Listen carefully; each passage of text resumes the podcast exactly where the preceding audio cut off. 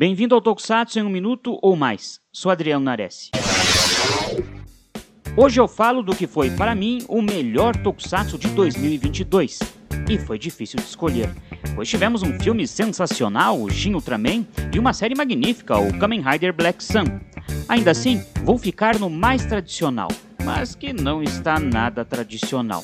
Este ano não estou levando em consideração o Kamen Rider Gifts, vou contar apenas o Kamen Rider Revise, que foi uma boa série, começou muito bem, mas se perdeu um pouco na metade e desperdiçou bons personagens, além de ser meio atropelado no final. Para mim, a melhor produção de 2022 é Avatar o Sentai Don Brothers. Se a ideia era quebrar com o que estávamos acostumados nos últimos anos, garanto que o Inoue conseguiu. Novamente, alguns supostos fãs do gênero torceram o nariz para a série antes mesmo de ela começar, criticando coisas que nem existem na história. Temos um vermelho único em toda a história da franquia, uma das melhores amarelas e personagem feminina com real relevância para a trama. O primeiro homem rosa, mais velho, casado e com uma assustadora obsessão pela esposa.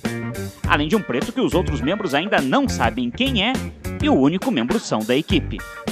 Tom Brothers não tem um império maligno a ser enfrentado e a Terra nem está sendo ameaçada de dominação por ninguém. Aliás, a série mesmo não tem vilões, tem antagonistas. E a relação entre eles e os heróis são sempre o ponto alto. E como toda série do Inoue, ela mais confunde que responde.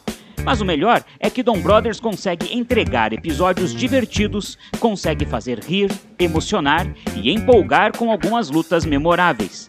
E para finalizar, pode cortar os robôs da série. Não fariam falta e o tempo do episódio seria melhor utilizado. E para você, qual foi a melhor produção do ano? Fique ligado aqui no Super Hero e até mais.